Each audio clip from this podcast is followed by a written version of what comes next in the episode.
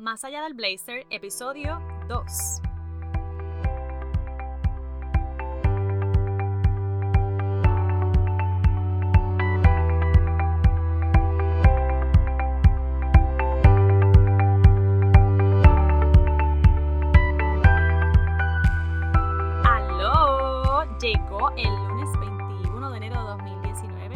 Y son las 7 y 15, lo cual significa que más allá del blazer ya está aquí de vuelta. Mi nombre es Angélica y este es el segundo episodio de este invento creado específicamente para convencerte de que este es el año de descubrirte en todos los aspectos de tu vida y reinventarte. Qué lindo suena eso, ¿verdad? Pues te cuento que no es tan fácil, pero tampoco es imposible. Además, un montón de gente ya lo está logrando, así que tú no puedes ser la excepción. Y precisamente hoy te quiero hablar de mi experiencia con este famoso proceso de la renuncia, que by the way te doy un consejo. Si por alguna razón tú tienes planes de renunciar a un empleo y tienes esa carta ya diseñada y planificada, o igual si tú no vas a renunciar al empleo pero tú vas a, comenzar algún proyecto por tu cuenta, pues desde ya te digo que vas a necesitar hacer otra lista de cosas a las que vas a tener que renunciar también, ¿ok?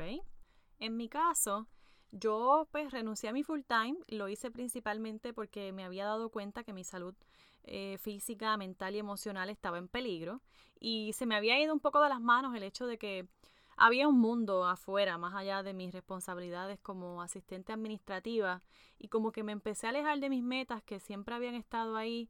Y, y, para mí la salud es una prioridad porque sin eso yo no puedo manifestar ninguna de mis metas personales, ni a corto ni a largo plazo, al igual de que tampoco puedo cumplir con la, con responsabilidades que me tocaran en, en ninguna otra empresa si es que me hubiera incorporado en un nuevo empleo. Entonces, una vez tomo esa decisión, que fue un poco acelerada, para, para, ¿verdad? para ser honesta, fue un poco acelerada, pero pues yo aproveché ese momento y dije, bueno, este quizás es el momento para hacer otra cosa, que es lo que yo siempre he querido. Y una vez yo empecé a tener el tiempo libre y total control de todo lo que yo podía hacer, ya eso fue lo que me dio como eh, la última, el último hint de que estaba en el momento correcto para hacer otras cosas. Pero durante el camino me fui dando cuenta que tenía cosas en mi vida que yo todavía como que arrastraba y que me estaban limitando en ese proceso de cambio que en aquel momento era drástico en, en todos los sentidos. Así que dentro de los cambios que empecé a hacer, uno de ellos fue darme cuenta o, empezar a hacerme como una persona más consciente de, de, las cosas que estaban pasando a mi alrededor. Saca lápiz y papel. ¿Tienes, ¿Tienes un lápiz ahí ahora mismo a la mano? Saca, saca un lápiz, un bolígrafo, lo que tengas a la mano y anota estas tres cosas por lo menos esas fueron las tres cosas que más me impactaron a mí. La primera de esas cosas son las inseguridades. Esa mentalidad de que, ay, pero ¿cómo lo voy a hacer? Es que nadie me va a conocer. Es que yo nunca he dicho eso. Yo nunca, yo no sé cómo se hace. Y mira, mil cosas más que te digo, te van a venir a la mente porque el ego te va a estar matando todos los días. Eso, tú tienes que pararlo desde el día uno. Yo recuerdo que cuando entregué esa, esa renuncia, me hicieron una pregunta eh, y yo, mira que bien firme y bien segura, le dije a esta persona, eh, yo tengo unas metas personales y yo necesito atender eso y retomarlo.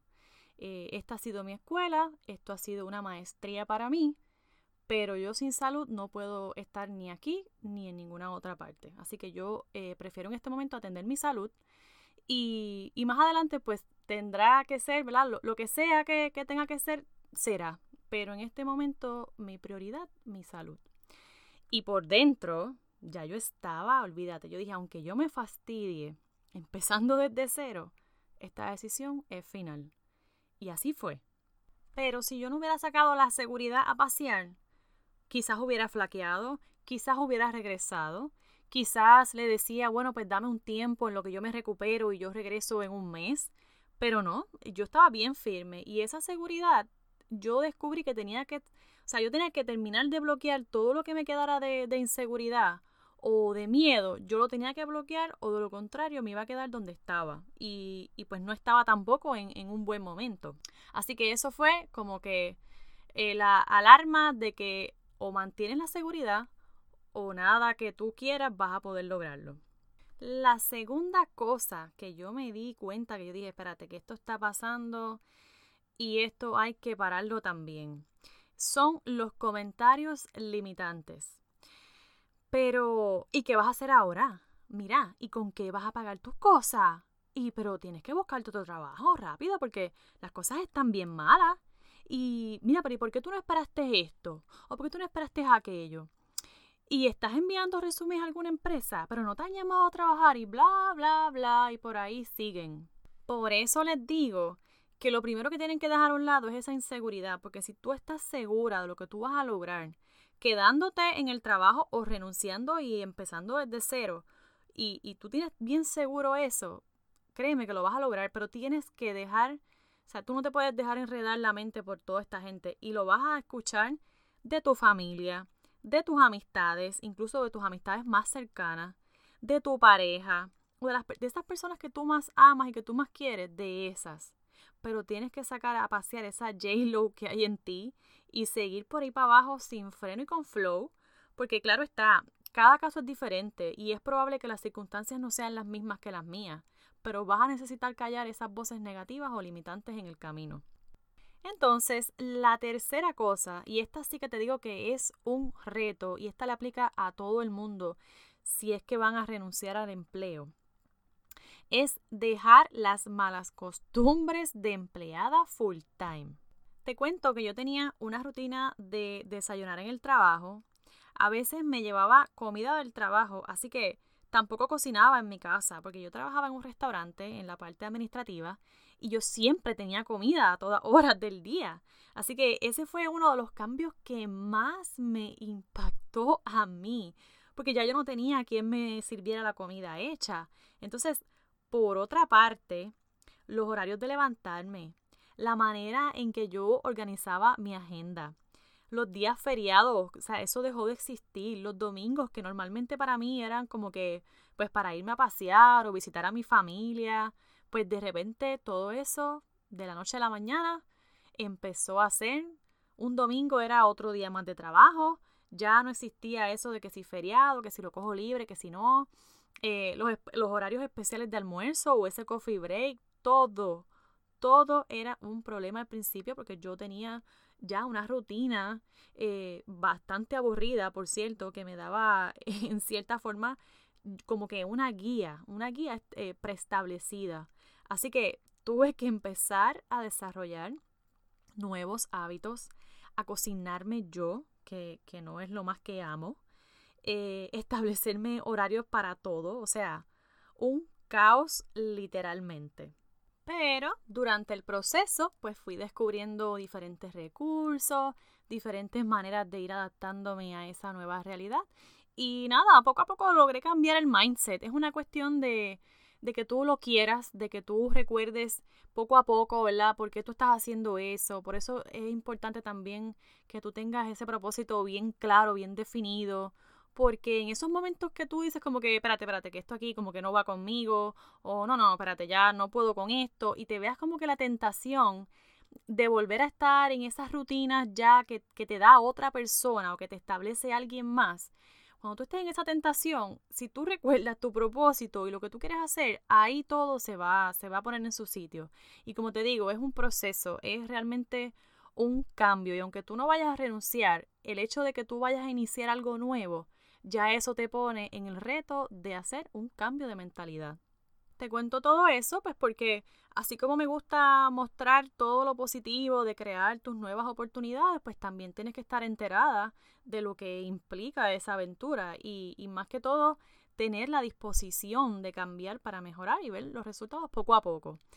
Esas son las tres cosas que más me impactaron a mí, pero como te digo, puede ser que tu caso sea diferente. De todos modos, ya sabes que además de tu cartita de renuncia, pues debes tener eh, una lista de las cosas que vas a dejar atrás para recibir lo nuevo. Antes de despedirme, te dejo con este ejercicio. Mira, si ya tienes la fecha de tu renuncia o si ya tú tienes la fecha de iniciar algún proyecto, aún estando en el trabajo, tú tienes que saber, eh, además de estas tres cosas, todo lo que tú entiendes que tú vas a necesitar dejar atrás. Entonces, de esa lista, tú vas a marcar aquellas cosas con las que vas a tener mayor dificultad y desde ahora empiezas a trabajar con eso. Se supone que en el momento en que por fin tomes la decisión final, lo tengas más controlado y puedas manejar la situación mejor.